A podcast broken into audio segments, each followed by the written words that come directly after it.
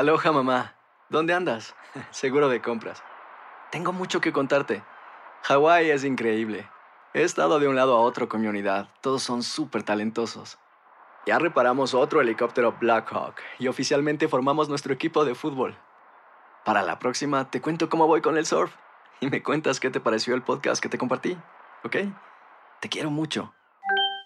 Be All You Can Be, visitando goarmy.com diagonal español. Hacer tequila, Don Julio, es como escribir una carta de amor a México. Beber tequila, Don Julio, es como declarar ese amor al mundo entero. Don Julio es el tequila de lujo original, hecho con la misma pasión que recorre las raíces de nuestro país. Porque si no es por amor, ¿para qué? Consume responsablemente. Don Julio Tequila, 40% alcohol por volumen, 2020. Importado por Diageo Americas, New York, New York. When you buy a new house, you might say, Shut the front door! Winning! No, seriously. Shut the front door. We own this house now. but you actually need to say, Like a good neighbor, State Farm is there. That's right. The local State Farm agent is there to help you choose the coverage you need. Welcome to my crib. no one says that anymore, but I don't care. So just remember, like a good neighbor, State Farm is there. State Farm, Bloomington, Illinois.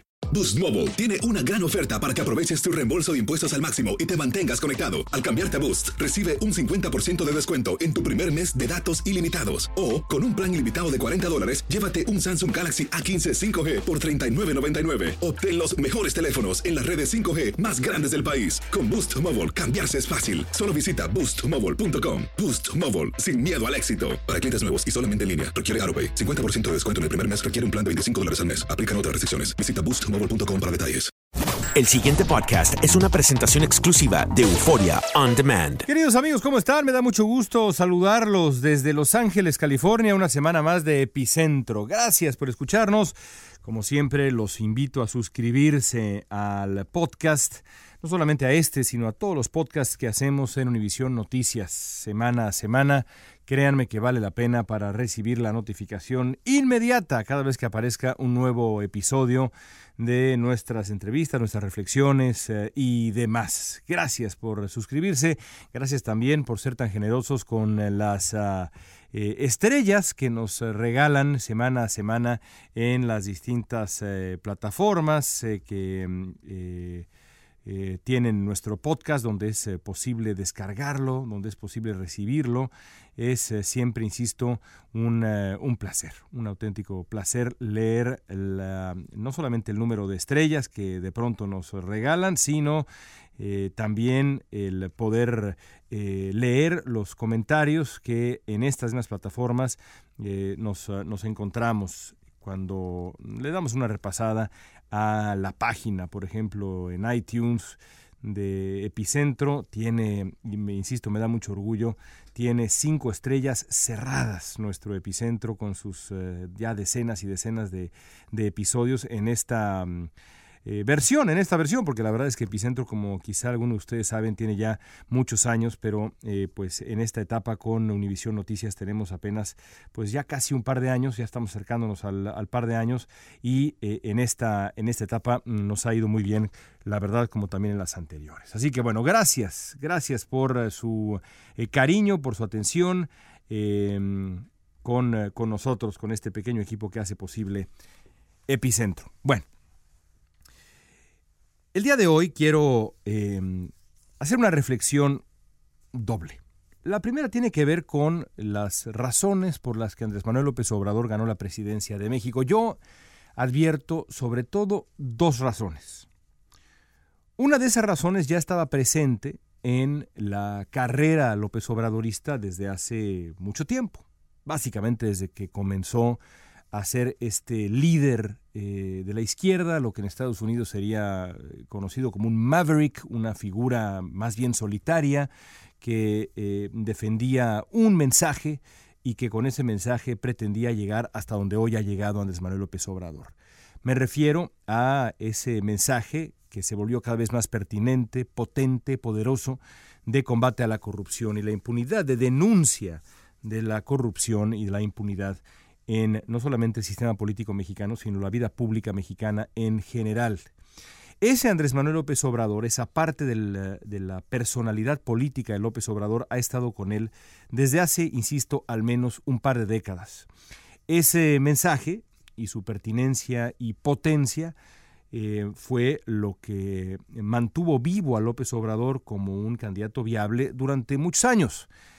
Ese mensaje le ayudó en grandísima medida a alcanzar pues ese tercio del electorado muy sólido, esa base de votantes que le han favorecido durante décadas a López Obrador y que lo mantuvieron, eh, insisto, vigente. Así que López Obrador primero gana la presidencia de México hace em, algunas semanas, el primero de julio, hace ya, pues eh, por increíble que parezca ya un mes del triunfo de Andrés Manuel López Obrador, gracias a dos décadas de perseverancia, a una campaña eficaz en fondo y forma, eh, y a una admirable disciplina para insistir en ese mensaje de combate a la corrupción y la impunidad.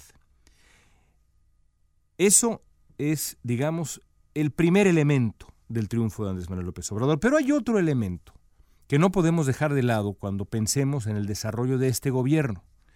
Y creo yo que es este elemento que estoy por describir el que explica eh, parte del triunfo, pero sobre todo el margen enorme, impresionante de la victoria de López Obrador. Este factor es el que marca la diferencia entre esa, ese, digamos, esa conquista de un tercio del electorado que había conseguido López Obrador en las elecciones pasadas, en el 2006 y 2012, con el brinco notable que da ahora López Obrador y que le asegura un triunfo pues absolutamente eh, abrumador. Y ese factor es el repudio al gobierno de Enrique Peña Nieto y al PRI, a lo que ha sido el PRI en la vida pública mexicana. Porque hay que ser francos, una elección de cambio, hay dos tipos de elecciones, ya lo hemos visto, lo hemos explicado y lo, hemos, lo acabamos de vivir, elecciones de continuidad, en donde el electorado tiene apetito de que el proyecto eh, que está en funciones continúe, eh, y elecciones de cambio, en donde ocurre pues evidentemente lo contrario. Y una elección de cambio no puede explicarse solo desde quien promete ese cambio, desde, que, desde quien promete ese golpe de timón, ese viraje, por más carismático y maravilloso que sea ese personaje o ese proyecto, no se puede explicar solamente desde ahí, tiene que también explicarse desde el rechazo a quien ha gobernado mal. Ahora, esto no demerita, y esto quiero decirlo con toda claridad, no demerita en sentido alguno la victoria de Andrés Manuel López Obrador, ni siquiera el calibre de su mandato, en muchos sentidos lo engrandece. Pero sí creo que al entender exactamente por qué ganó López Obrador y cómo ganó López Obrador, esta combinación entre su propia eh, lucha, su propia em, eh, obstinación en el mejor sentido de la palabra, eh, la pertinencia y potencia del mensaje anticorrupción y también de lucha contra la impunidad, y por otro lado el repudio radical, absoluto, definitivo del gobierno impopular de Enrique Peña Nieto, por decirlo menos, tóxico de Enrique Peña Nieto y del PRI, esa combinación sí nos debe ofrecer, digamos, una suerte de hoja de ruta de cuáles deben ser las encomiendas, las prioridades del eh, gobierno eh, entrante, el gobierno que comienza, aunque en muchos sentidos parece que ya comenzó, comienza formalmente el primero de diciembre. Y para mí está claro que la primera encomienda, la primera misión, eh, la primera manera de traducir este mandato extraordinario que ha recibido López Obrador es luche usted contra la corrupción y la impunidad y la violencia, pero sobre todo la corrupción y la impunidad. ¿Le creemos eso que dice usted?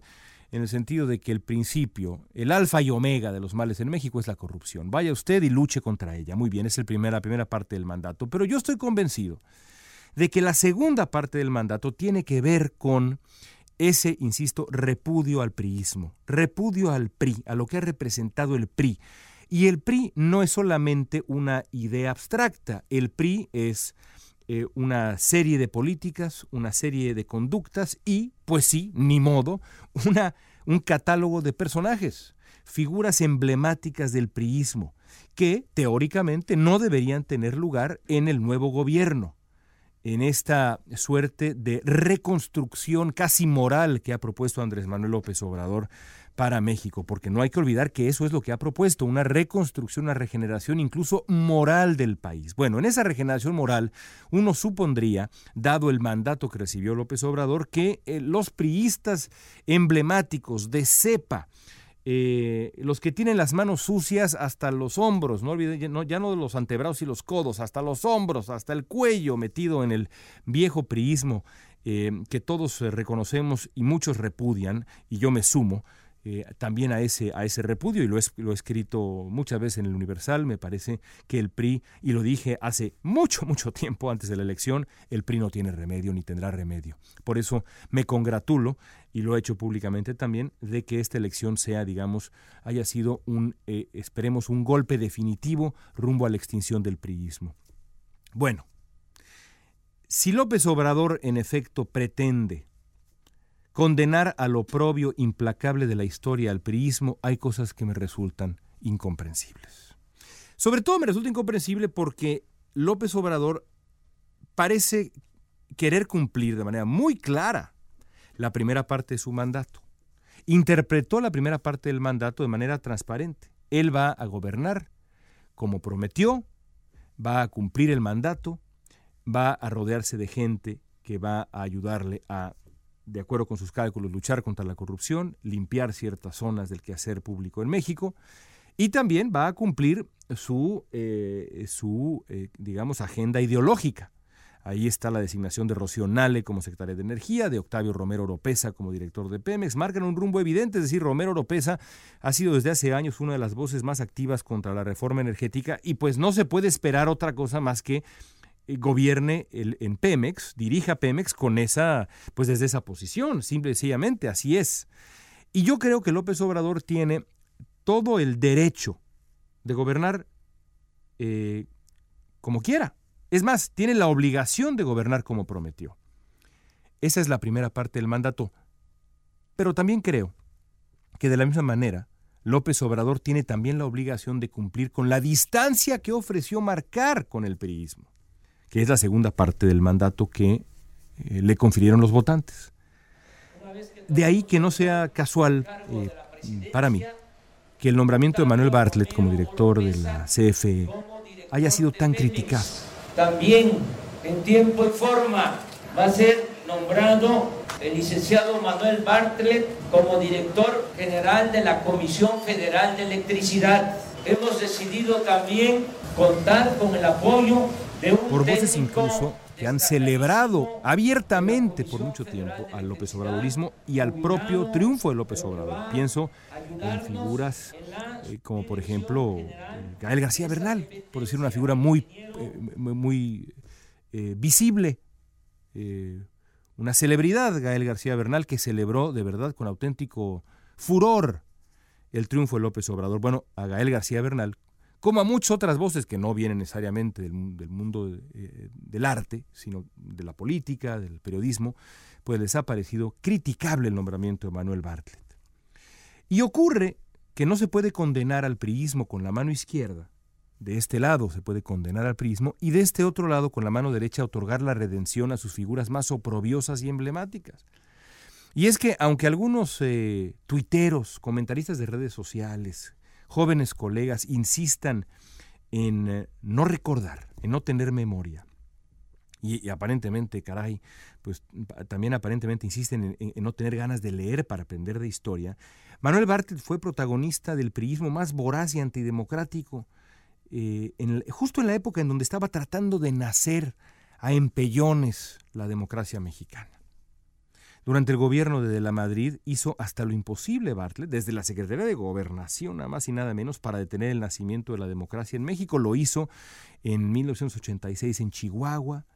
Y luego, con el, descaro más legendario que, yo pueda recordar, eh, operó el fraude presidencial del 88 con una sonrisa en la cara que le arrebató en la presidencia a Cuauhtémoc Cárdenas, el líder histórico de la izquierda, el hombre que es, digamos, el padre de este movimiento que ahora con eh, Andrés Manuel López Obrador, que es un hijo directo de, de Cuauhtémoc Cárdenas, aunque luego medio lo desconoció, y en fin, ya sabemos que la historia es complicada, em, llega a la presidencia, le arrebató a Cuauhtémoc Cárdenas la presidencia y, se, puso en el poder e impuso en el poder a Carlos Salinas de Gortari, que ha sido la bestia negra de López Obrador durante décadas, es decir, el hombre que López Obrador ha dicho es el capo de Tuticapi, el jefe de jefes, ese señor es el jefe de la mafia en el poder. Bueno, ¿quién puso a ese señor en la mafia en, la presidencia, al jefe de la mafia en el poder?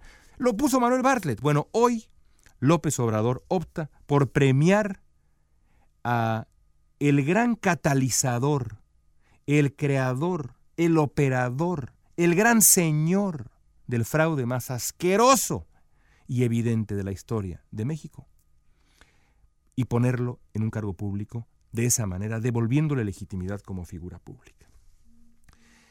Lo primero que hay que decir es que yo no entiendo cómo es posible que Andrés Manuel López Obrador, en una transición que ha sido complicada y que ha tenido momentos polémicos y que ha sido, eh, eh, digamos, que, ha, saltado al centro del escenario de, de manera un poco prematura, creo yo, ¿por qué decide gastar López Obrador capital político que es limitado, ¿eh? Nadie tiene dentro de la ley, ¿no? Ya si, ya, si quiere comprar capital político fuera de la ley es otro boleto, pero dentro de la ley, el capital político que uno gana en una elección es un bien que se acaba. Se acaba. Se acaba. ¿Por qué decide López Obrador gastar capital político en redimir a Manuel Bartlett? ¿Cuánta gente podría dirigir la CFE con las mismas cartas credenciales que ahora tantos presumen de defensa de la, de la, energía mexicana y de bla, bla, bla, bla? ¿Cuántas? ¿15? ¿20? ¿10? ¿5? Cualquiera que sea el número, es más que uno, ¿no?